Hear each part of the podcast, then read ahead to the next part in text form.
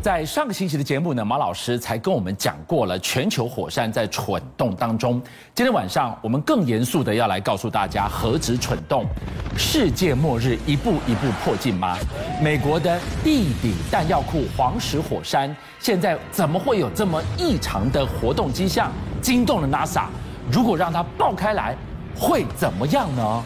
全世界老石火山一座一座翻脸，已经让世人惊心动魄了。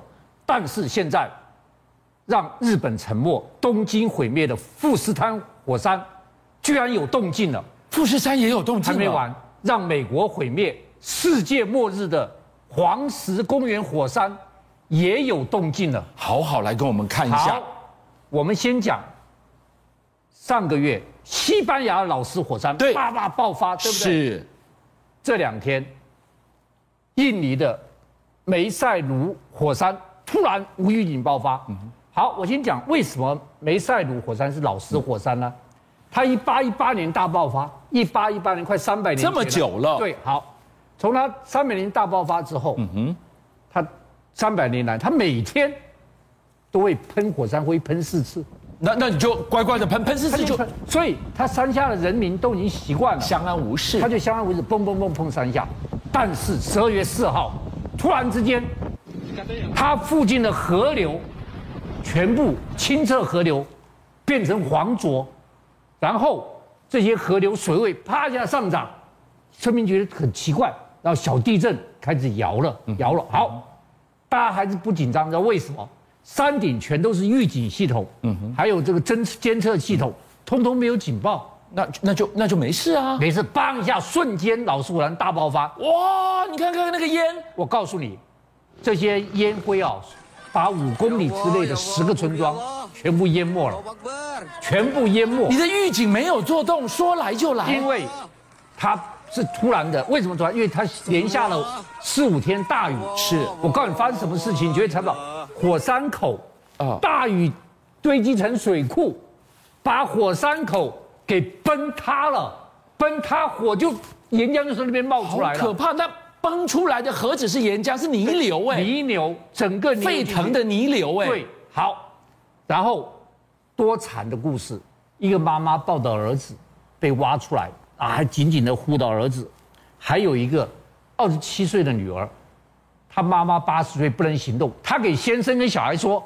你们先逃，我不能逃，我要陪我妈妈。”结果她先生跟小孩逃了，她在屋里面抱了她妈妈，在两公尺的火山灰下，现在这就是挖她，在两公尺下火山灰上被挖出来。我怎么觉得你在讲现在现代的庞贝古城啊？，对，我告诉你，真是庞贝古城。好，我要跟大家讲，现在西班牙火山爆发，印尼火老石火山爆发了，现在日本人最怕的就是富士山火山。这里怎么了吗？第一个，它一个晚上三连震，哎呦，这很不对劲哇，吓死！你知道为什么？因为富士山是三百年没有喷发了，上一次是一七零七年的宝永大喷发。你知道为什么叫宝永大喷大喷发？为什么？因为之前发生了宝永大地震，先发生宝永大地震，是所以才才发生富山火山爆发。那年宝永大喷发死了超过两万人，六万间房屋倒塌，两万间被海啸冲走。那我先问你一件事情：三百年前是那个情形，现在说它如果一爆发，东京二十七个城镇会怎么样？全部被淹没。全部淹对，没。所以我给你讲，我正式讲，日本政府已经把富士山列为爆发准备状态。哎，你这让我想到日本人心里最大的一个噩梦是什么哎？日本沉没论啊。，对，日本沉没，我所以，我告诉你，今天如果富士山火山爆发，那天大为什么？它是世界上最大的活火山之一。是我再讲一件事情，日本政府最近又做一个动作，什么事？他在二零零四年定了日富士山火山爆发防灾计划。嗯哼，他今年突然拿出来修订。哎呦十七年没有动过，是今年各位去查，拿出来修订，把防灾计划定得更严密、更紧密，是不是看到的这一座活火山一夜连三震，情况不太对劲？啊而且把富士山，我再讲一遍，宣布为准备爆发状态。是注意哦，好，那富士山是准备爆发状态，有一个更可怕，美国已经把黄石公园火火山列为红色警示状态。哇，这个今天晚上要好好讲，慢慢讲。马老师刚刚提到了美国地底下的这个火药库——黄石公园的活火山，它要爆炸带来怎么样的心理压力？好，我一定要跟大家讲哦，全世界火山有分级，最高级最厉害叫做超级火山。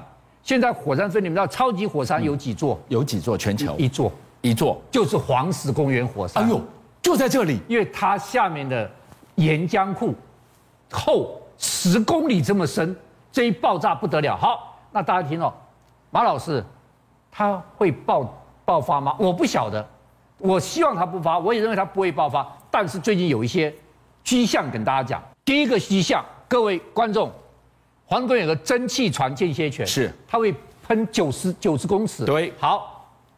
它在二零一四年末的时嗯候突然停止喷发了，全世界开心的不得嗯了，因为它停止喷发就代表宣泄完了。下面活动少了。，对，结果它停了三年又五个月，二零一八年三月又重新喷了。好，二零一八年三月，这个开始重新喷之后，二零一八年它喷了多少次？几次？三十二次，是记住三十二次。对，二零一九年他喷了多少次？几次四十八次。二零二零年喷了多少？四十八次。是今年还没出来。那你说马老师这个数字有什么意义吗它？在加速我吗？告诉你，他以前有史以来最高喷喷的次数是一九六四年的二十九次。哇，三次都破纪录哎我！告诉你，一九六四年已经很久以前了，破二十九次已经是他最高纪录了。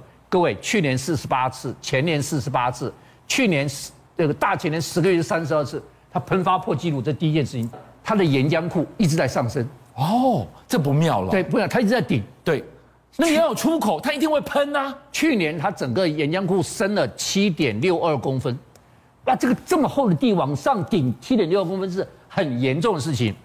我再跟大家讲，美国国家科学院、美国最有名的地质研究所跟拉萨太空总署三个单位去选世界末日排名，嗯你知道第一名是谁？黄石公园火山爆发。就是它。对，美国国家科学院拉萨选出是他是第一名。我告诉你，他如果一爆发出来，你会发生什么事情吗？会怎么样？好，我跟大家讲，美国十十万平方公尺之内所有生物全部灭绝，一千公里之内，一千公里，大部分的生物都会死亡。为什么一千公里死亡？我跟大家讲一件事情啊，它如果爆发的话，它的时速超过七百公里。嗯哼，那马老师这什么意思呢？我跟大家讲，一般火山爆发时速不会超过一百一十公里。不会超过一百一十公里是，它爆发时速是七百公里。对第二个，各位可能不想到，大家看火山，火山口就这么一个小嘛小的对小小的。拉萨用那个卫星去研究它，嗯一照下去，它的火山口是八十四公里乘以四十八公里，这是一个什么概嗯念？比东京还大。你说长跟宽呐、啊它的火山口比东、哦以前不知道哦，是拉萨用卫星一照起来，才发觉它的火山口比东京还大。是它用七百公里的时速这样喷出来，哇！我告诉你了，美国三分之二的土地都被二十公分的火山灰盖住，寸草无法生。美国三分之二地还没完，你说我们台湾人没事吗？我告诉你，它喷到平流层跟对流层，啪一下散布全球，瞬间全球的温度黑降掉了降十度以下我，们上面都黑掉了。黑。掉。你讲对了，人类可能会永夜六年，看不到太阳六年，因为它在上面飘，平时这一直晃又晃，这最可怕的状况。好，因此拯救地球世界末日的任务落在谁手上？谁拉萨。能救吗？你怎么救呢？拉萨现在提了两个案子，一个案子就是钻一个十公里的大洞，嗯让它里面的热量跟压力可以释放出来，是释放出来，它就不会在那边蠢动了。对，现在有人害怕了，钻个十公里这么大的大洞，嗯那个变成火山口怎么办？岩浆从那边喷出来，还是让它喷啊，不然总比世界末日好没。关系，他就怕担心拉萨县第二个案子出来了，要花三案子已经出来三四点六亿美金，是做嗯什么？用高压水喷进去，高压水喷进去让它降温，将那高压水一喷进去之后会变成蒸石汽头，蒸蒸汽汽，啊然后再把蒸汽吸吸收回对来，我在那边设一个蒸汽发电发电厂，是现在高压水，所以拉萨现我们一定要对拉萨很尊敬，为什么？小行星撞地球，世界末日。对他现在派一个太空船去撞它，对看可不可以把它撞飞，救世界末日。黄石公园火山爆发，世界末日。现在拉萨在研究怎么样让它不爆发。我们再看到火山最大的噩梦是什么？庞贝，庞贝古城，我们只看到了那固定的躯壳，那可怕的一幕幕。马莎拉告诉我们，比较少人去谈到的关于火山诅咒啊。告诉你，一个庞贝的古城瞬间被火山淹没，那是多深的怨念呐、哦跟古里面的人瞬间死亡。对，这里的东西你可以拿吗？我告诉你，拿了会怎么样？加拿大一个妇女，她在二零零五年，听清楚，二零零五年她到那边去拿了五样东西，是她拿了两个瓦片，两个古瓶的脆片，嗯，再拿了一个小石头，嗯，拿了五片回去啊，还兴高采烈，嗯，给她一个朋友说，我送你一个瓦片，来自庞贝古城的，来自庞贝古城。结果她回去之后一验得了乳癌，啊，这有关系吗？得了乳癌，然后乳房被切掉一一个，哦，我告诉你，结果过不久又得乳癌，不是复发，是再原生的乳癌，另外一般原生乳癌再切掉再发，然后他的全家经济陷入大困境。